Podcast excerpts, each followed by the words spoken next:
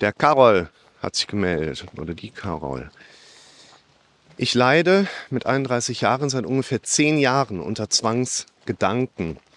Hast du Tipps, wie ich damit am besten umgehen kann? Und was ich sehr spannend finde, ist, relativ schnell hat sich direkt die Sophie gemeldet und sagt, das würde mich auch interessieren. Und das ist wirklich auch ein weit verbreitetes Thema.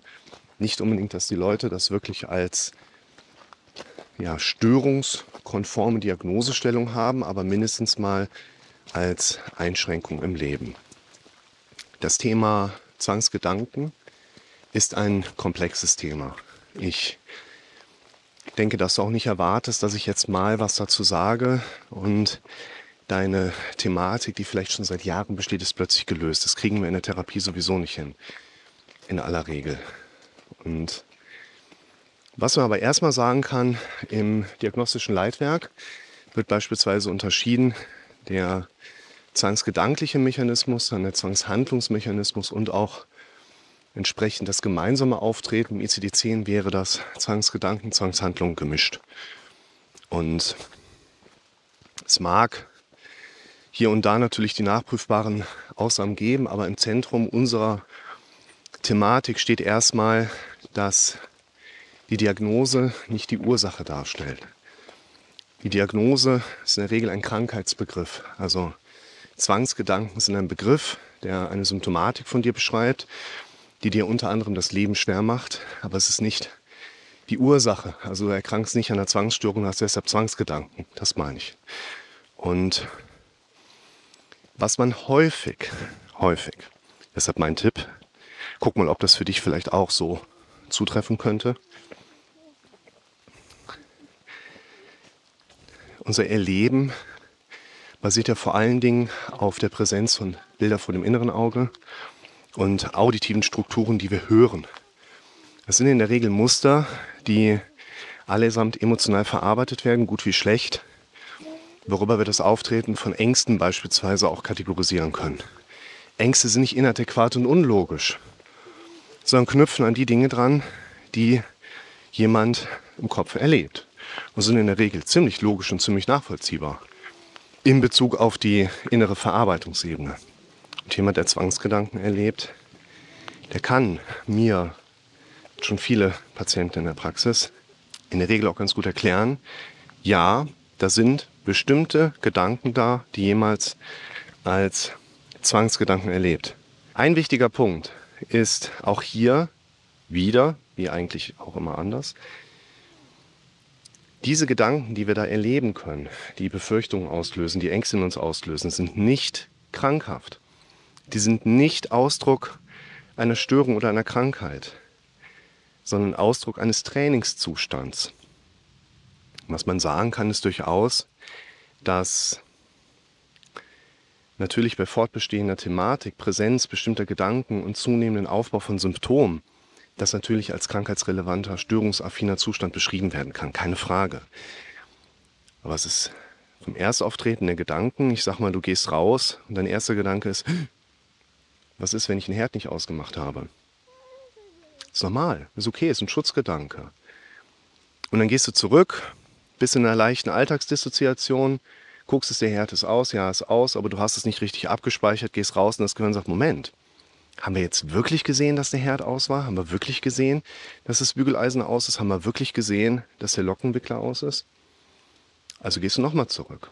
Weil du wirst dir vielleicht sagen, nö, komm, das wird schon aus sein. Ich war ja sowieso nochmal drin. Ich bin ja jetzt nicht daran vorbeigelaufen. Also gehe ich jetzt lieber mal los, sonst komme ich auch zu spät.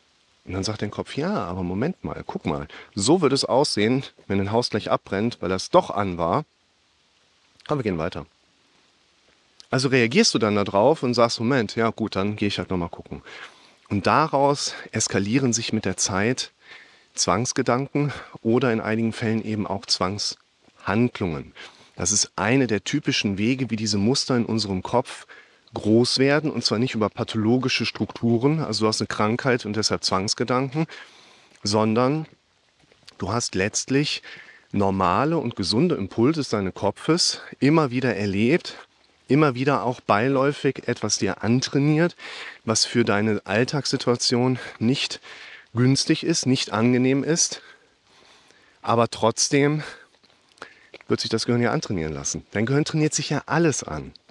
Dein Gehirn kann sich antrainieren, sagst ihm zehnmal am Tag, klingelt der Wecker und du sagst dir laut und deutlich, das nächste Mal, wenn ich morgens früh aufwache, denke ich als erstes daran, welchen Streich ich heute meinem Partner spiele.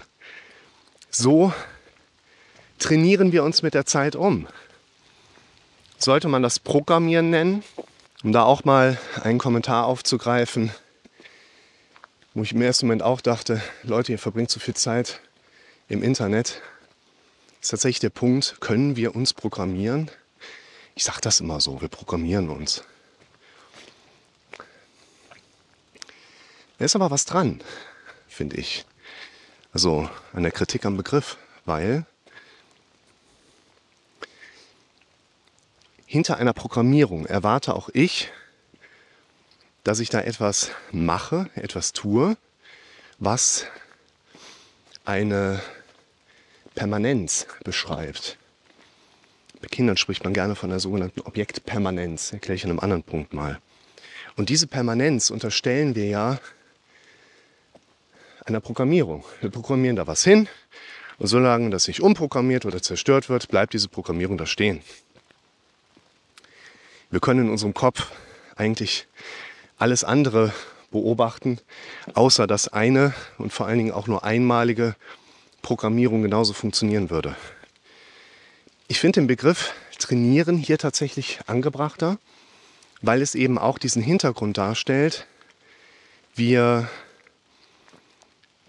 müssen unserem Gehirn auch ein bisschen Zeit geben. Unser Gehirn wird sich alles antrainieren können, aber unser Gehirn braucht hirnphysiologisch einfach auch die immer wiederkehrenden Einflüsse als zu verarbeitende Informationsebene, um sich auf andere Dinge zu trainieren. Unser Kopf, unser Körper passen sich immer auf das an, was unser Kopf und Körper als Anreiz entsprechend von unserer Umwelt und uns angeboten bekommen. Wenn ich eine Muckibude meinen Bizeps trainiere, wird sich mein Körper in der Bizepsgröße und Kraftentwicklung auf diese Belastung anpassen wollen. Und wenn ich dann die Belastung nachher wegnehme, dann baut sich mein Körper wieder zurück auf die alte Belastungsintensität wieder an. Werde ich in einem anderen Video noch was zum Thema tiefenpsychologische Therapie erzählen. Das bedeutet auch im Kontext von Zwangsgedanken und auch von Zwangshandlungen. Zum einen steht bei vielen Menschen, seht das mal als Option zum drüber nachdenken.